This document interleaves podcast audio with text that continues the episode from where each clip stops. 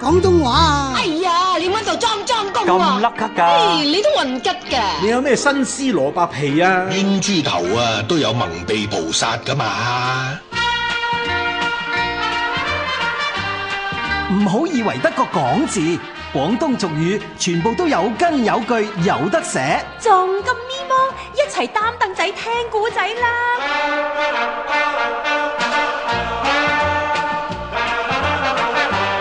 俗語再話齋，主持彭志銘、鄭希輝。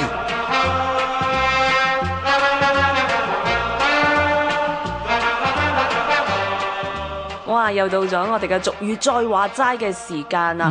咁、我哋上個星期啊講咗好多啲威水啊叻人咁樣啦吓，咁啊今個星期咧轉一轉口味喎，講一啲比較啷禮啊， 唔係幾友善嘅人喎。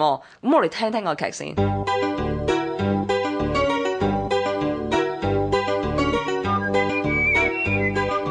姓賴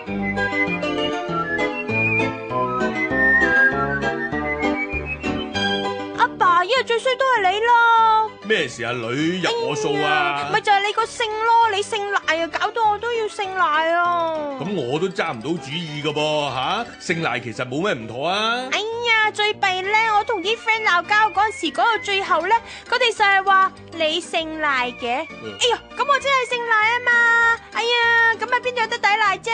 啊，你啲 friend 咧其實都幾啷禮噶喎，冇嘢好賴，賴你姓賴，哎呀，咪係咯，阿爸，我我決定同佢哋絕交。咁啊唔使嗱阿女啊，我啊介紹個節目俾你，叫佢哋聽吓。吓、咁佢哋咁樣對我，我仲要介紹個節目俾佢哋聽啊？咩節目嚟㗎？俗語再話齋啦，等你嗰班 friend 啊知道咧，此賴都不同彼賴，佢哋一直都賴錯咗你姓賴。哇，咁犀利啊！咁我都要聽下咯。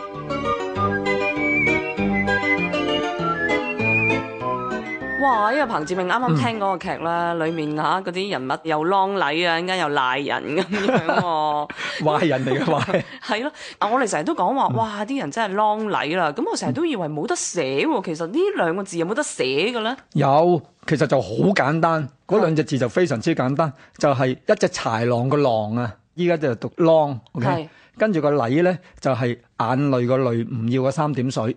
咁呢、個狼麗咧，加埋咧，我哋依家變咗音轉咗調咧，就叫做讀佢啷禮啦。哦，原來就係咁簡單啊！真係有得寫嘅。咁呢兩個正字好易啫嚇，狼字跟住做個誒眼淚個淚字，唔要三點水嚇。我哋平時係讀淚嘅呢個，或者有時有啲人會讀暴淚個淚啦咁 樣。係啊，都係呢個字。好啦，你正話都講咗啦，一隻豺狼好暴戾，你話佢係咪啷禮啊？係 喎。咁但我哋廣東話裏面嘅啷禮咧，就除咗佢好暴戾之外咧，就係、佢平時講嘢好冇分寸，禮還節曲，係係啦，好橫蠻無理嘅。係好橫蠻無理，咁我哋都叫做啷禮嘅。嗯，同埋個例字啦，或者我哋讀名啲嘅禮啦，其實都有彎曲。頭先你都提過啦，啊係啊係啦，係啊係啊誒扭轉啊咁係啊係嘅啊意思啦嚇。所以咧，我哋廣東話裏面有句咧，禮手就揼咗佢咧，嗯其其實就係呢個例啦。佢、即係你彎咗曲隻手，係反轉咗去向後掉嗰啲嘢，係咁嗰個動作咧就係呢個字啦。吓，原來禮手都有得寫嘅，就係啊係呢個禮啦。咁但樣咧有人咧就將呢個誒禮字咧去加個剔手邊，即係個眼淚個淚嗰三點水變咗剔手邊咧。吓，咁咪變咗轉列點個列係啊，咯。有人咁寫，有人咁寫啫。嗯咁呢個字咧，佢哋都當係禮手掉咗佢嗰個，因為佢覺得咧加隻手落去咧，有翻同隻手有關嗰個動作啊。係因為好多時我哋嘅動詞咧都係有剔手邊噶嘛。嚇嗯，但查實正寫就係呢一個。哇嗱，而家你咁樣講個禮字咧，我即刻諗咗好多嘅俗語都同呢個字有關嘅，如呢嗯就係咧誒上一輩，譬如我啲婆婆佢哋咧，有時話我哋呢一輩就講話瞓矮頸，但係佢哋咧就話瞓禮頸。哦，係啊。我由細至大咧，我都聽啲人講咧，都會瞓矮嘅係。啊喎我以為咧就條頸短咗，唔舒服，咁就係我啊係咪瞓矮咗條頸咧？但係其實唔係㗎，我哋啲嗯長輩咧，你留意下佢哋咧，佢哋以前係講瞓禮頸嘅喎。啱啊！如果真係你同嗰個字意好有關係咧，就係、正正係呢一個字啦，嗯係呢個禮啦。因為點解咧？係扭曲咗啦，或者係彎咗啦。即係因為如果譬如我哋瞓覺嘅時候瞓得唔好咧，都因嗯條為頸條彎彎地 係即係唔正啦、唔直啦，係唔舒服啦，咁都係有呢種咁嘅感覺啊嘛。就係、正正就係呢一個字啦。哦，原來都係有得寫嘅。咁同埋頭先你講話禮手掉咗去嗰個禮啦，都係呢個字啦。嗯同埋、就最先我哋提過禮橫節曲，係啊。就係呢就個字啊係呢個啦，係啦。禮環節曲佢嘅意思咧就好典型，好俾人嘅感覺就係佢講嘢嘅時候，嗯，即係啷禮啦。佢好啷禮，佢唔講道理，佢直頭係有佢講冇你講嗰種咁嘅啷禮，就係禮環節曲啦嘛。哦，咁其實呢個字就好簡單，就真係暴類個類嗯嚇。咁啊、又或者有時我哋唔係讀類嘅，可以讀例，讀歪啲音就嗯變咗禮啦。咁呢、個就係啷禮。咁啊，除咗啷禮之外咧，咁另外一樣嘢比較乞人憎就係成日都賴人喎、嘿賴人呢、個嗯講其實咗唔算數噶嘛，嗰種係咯叫賴人咯。其實我聽落就好似好簡單啦，嗯賴人咪我哋通常用依賴個賴咯。咦，賴個賴，即係等於唔啱係咩好似係賴粉唔要三點水 嗰個啊嘛。係啦，賴人啊嘛，唔啱。又唔啱㗎，其實又有正寫㗎。哎呀，真係真係慘啊！我哋成日咧，我哋一唔識寫個字咧，我哋就用同音字啊，係啊或者甚至乎用英文拼音寫出嚟啊嘛，啊點知又係錯嘅。又係錯嘅。正式寫個字又好簡單嘅。就係言字部，即係講嘢個言語個言咧，嗯隔離一個來，行埋嚟嗰個來啦。個音就係係乜嘢咧？呢個就係賴啦。哦，個音都係賴。嗯，呢、個賴咧係有用語言咧嚟走去誣告人哋，俗語啲咧就係叫屈人。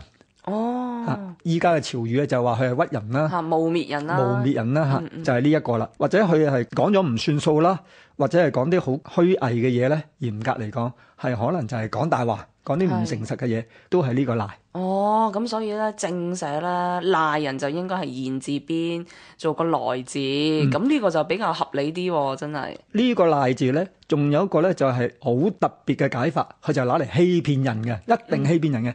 咁、所以如果佢俾人哋揭發咗啲嘢啦，咁佢賴三賴四啊，佢或者走去唔認帳啊，咁都可以用呢個賴嘅。嗯啊，即係呃得人就呃啦，咁係啊有欺騙嘅感覺，都係可以用呢、個。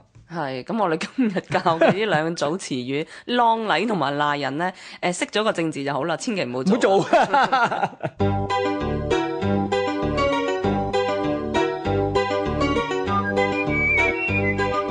裝裝共。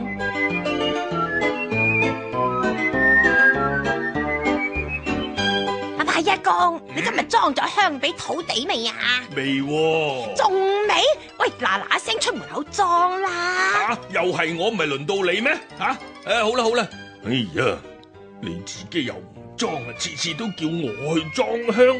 咦咦咦，哎呀，對面單位新搬嚟咗個後生女，我未見過，啊都幾時正喎、作死啊你！叫你裝香，你裝裝女仔？咩啫？我邊度有裝女仔啫？喂，你仲抵賴？嗯見到你眼金金咁望住對面間屋，仲唔認裝女仔喎、你吓、哎呀，我係望住對面間屋啊，白夜婆，不過就唔係裝，係啤啊！係啊，白爺婆，嗱你又要搞清楚啦。所謂裝咧就係、偷睇，而啤咧就即係怒目啊、仇視啊、刮住咁嗰只啊，嘿，兩者係有好大分別㗎。嗱咁嘅，我見佢哋係新搬嚟啊嘛，啊又唔同我哋呢啲啊地主啊土地啊打個招呼，嘿嘿咁冇禮貌啦，咁我咪怒啤佢哋咯。係咩？係呀，嗱，你唔信呢就聽下俗語再話齋啦。佢哋今集呢就會講個裝同埋啤啊，聽過呢你就一清二楚噶啦。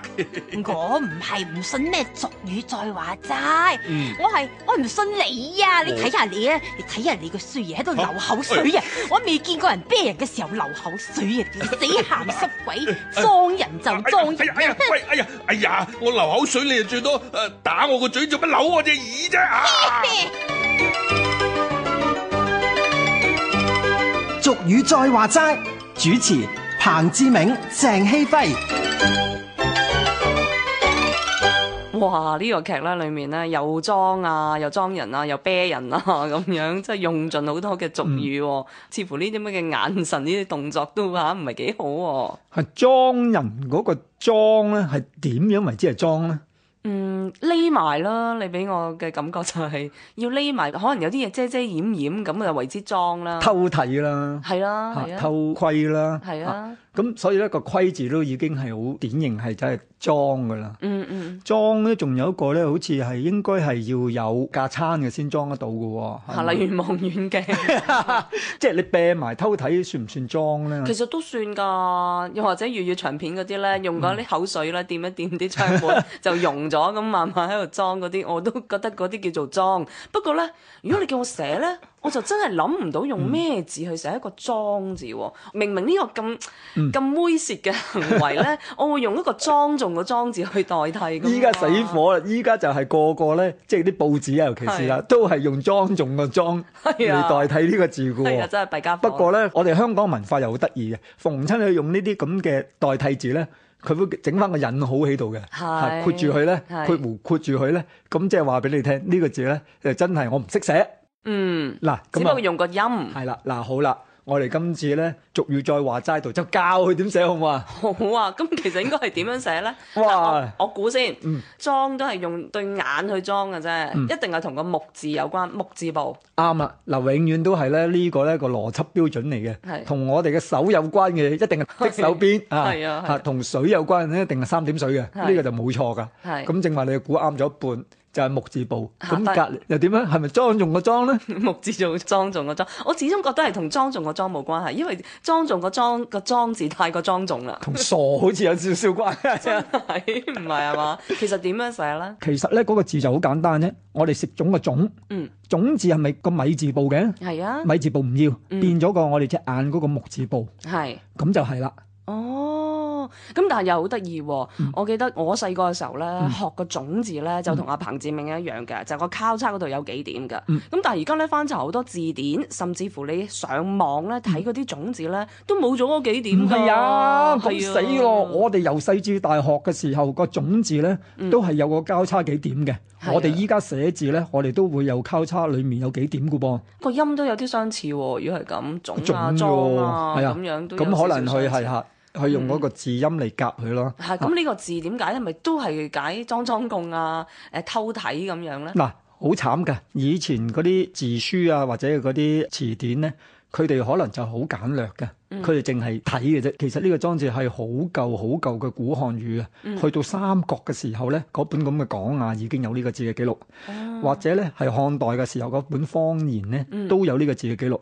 咁而佢哋嘅解釋咧就好簡單啫，就係視即係睇個意思，電視嘅視啊，視也咁就算㗎啦。嗯正話一開頭我嘅節目開始嘅時候，你都講咗啦，我哋睇咧都好多種睇嘢嘅方法㗎係啊嘛，係啊有裝啦，誒衰啲有及啦，係嗯嚇或者係有超啦，眼超超嗰啲咁嘅超啦，都係睇嘅方法嚟㗎嘛。係。咁呢個偷睇呢個偷窺咧就叫裝啦，哦，哇！原來一個係咁古舊嘅字詞嚟嘅係喎啊。所以咧，因為以前咧佢哋嘅文字咧嘅用字就用得好簡單嘅，可能一兩隻字就代替咗嘅。咁所以作為依家嘅研究語文咧，我就將佢好清楚咁記錄咧。我哋淨係將睇個方法咧，我哋都分好多種睇法，係啊嗯譬如偷睇個偷窺嗰種咁嘅裝法。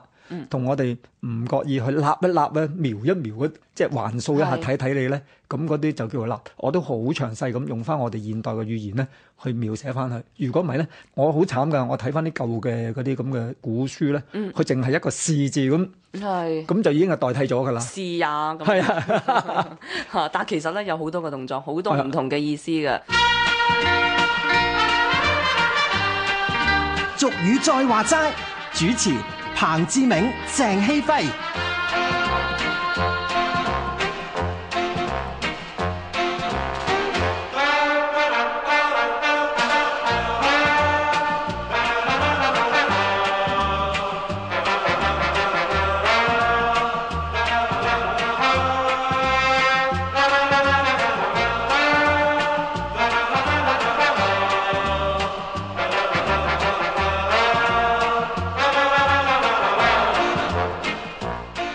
嗱，再講多次啦，咁啊，究竟裝人個裝字點寫呢？就好簡單嘅，食種個種字唔要個米字旁，換咗做眼睛個木字，而右邊呢，交叉裡面呢，記住係冇嗰幾點㗎吓，咁呢個呢，就係個裝字啦。嗯，譬如嗰個睇嘅方法咧，除咗呢個裝啊，或者立一立啊，睇一睇啲嘢之外咧，譬如仲有一個咧係啤住人嘅喎，依家我成日講啊 個啤住人，咁啊點樣啤法嘅咧？通常我見呢啲報紙雜誌呢就會括弧，跟住呢就用啤梨個啤、啤酒個啤咁樣嗯啦，口字邊做個啤。咁、但係呢，據我所知呢，呢、個啤字其實本無此字喎。啤酒個啤字啊係嘛啦，嗯啤酒個啤字，因為佢都係譯音字啊嘛，咁佢、都係用我哋啤酒 B E E R 嗰個啤字咁樣走出嚟噶嘛，係咁所以又係我哋自己又要譯一個字俾佢，咁係冇理由用個卑鄙嘅卑字噶嘛。跟住又加個口，直又接加個口啦，就讀歪啲咁樣咯喎，就係又啊係咁樣多咗一隻咁嘅字就啊走出嚟啦。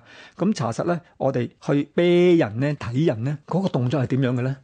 嗯，眼都唔眨咯。 係啊，同埋仲有帶啲仇視嘅，係啊咁先係啤嘅。即係如果你就眼都唔眨咁望佢咧，咁唔算係啤㗎，啊，咁又係喎，可能係即係話好中意嗰樣嘢，咁即係咪咯。碌大對眼望到眼都咪咯唔眨都好唔係咯，係咯，你冇仇恨感喺度噶嘛？係係咁但係呢個啤咧，就有啲係唔係好中意你嘅，嗯唔係好滿意嘅，係咁就有啲仇啤啦。即係依家啲潮語裏面有仇啤 人啦，即係帶憤怒，但又好仇啊！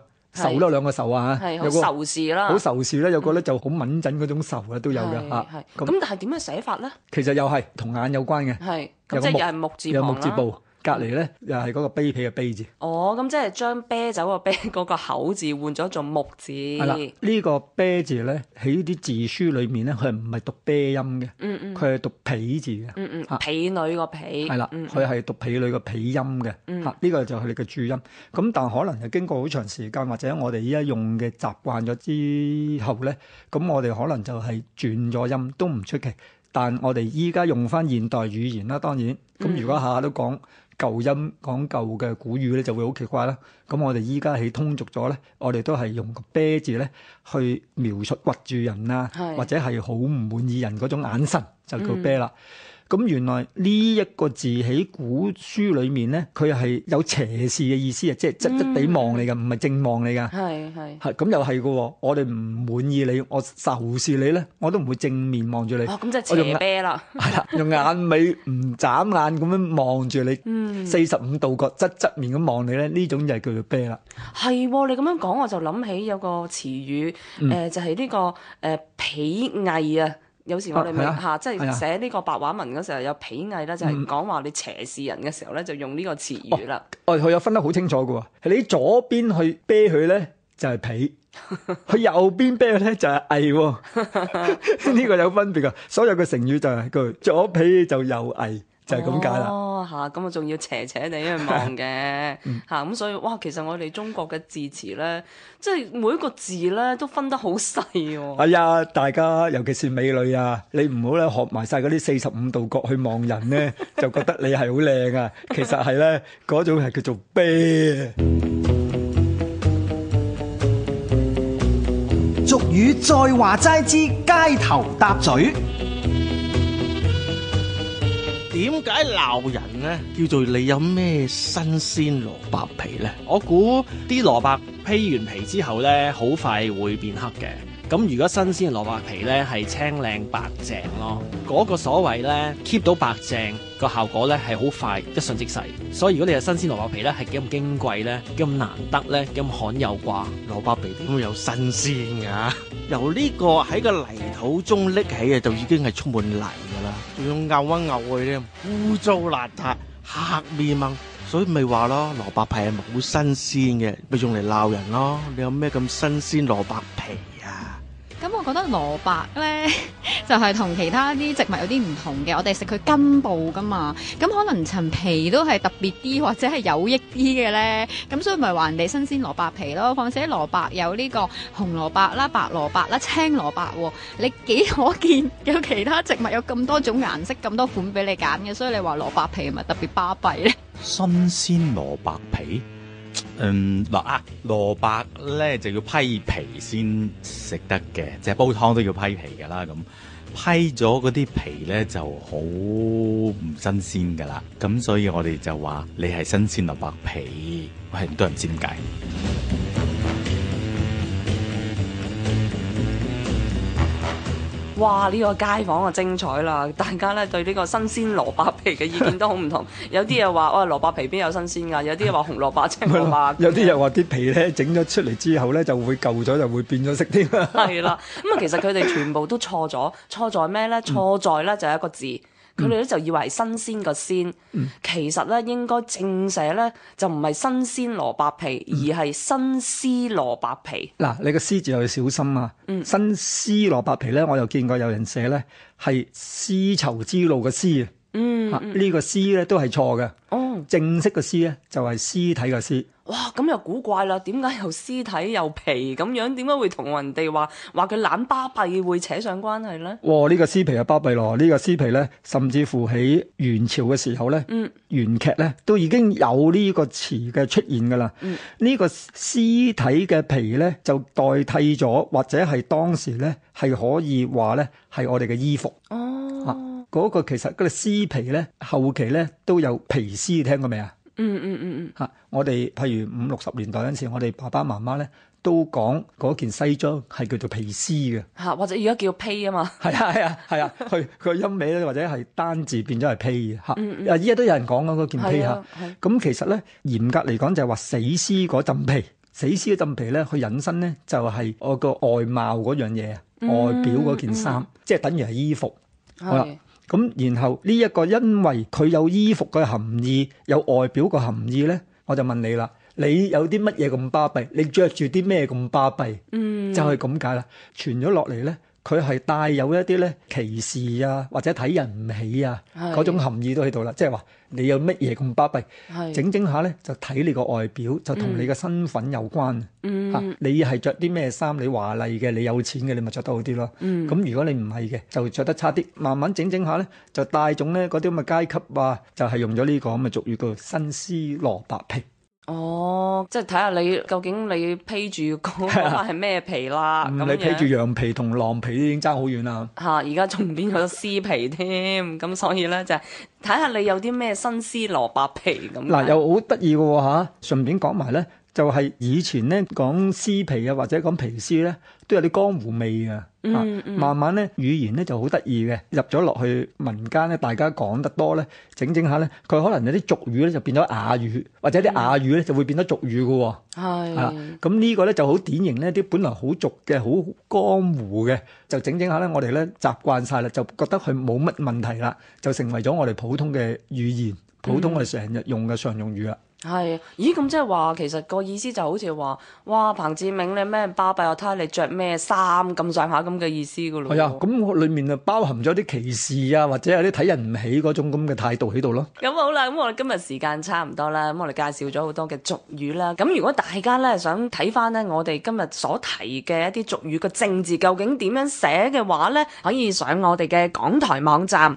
去翻節目重温，咁就一清二楚噶啦。咁啊，下星期同樣時間，彭志銘同埋鄭希輝咧會繼續同大家介紹俗語噶。拜拜拜拜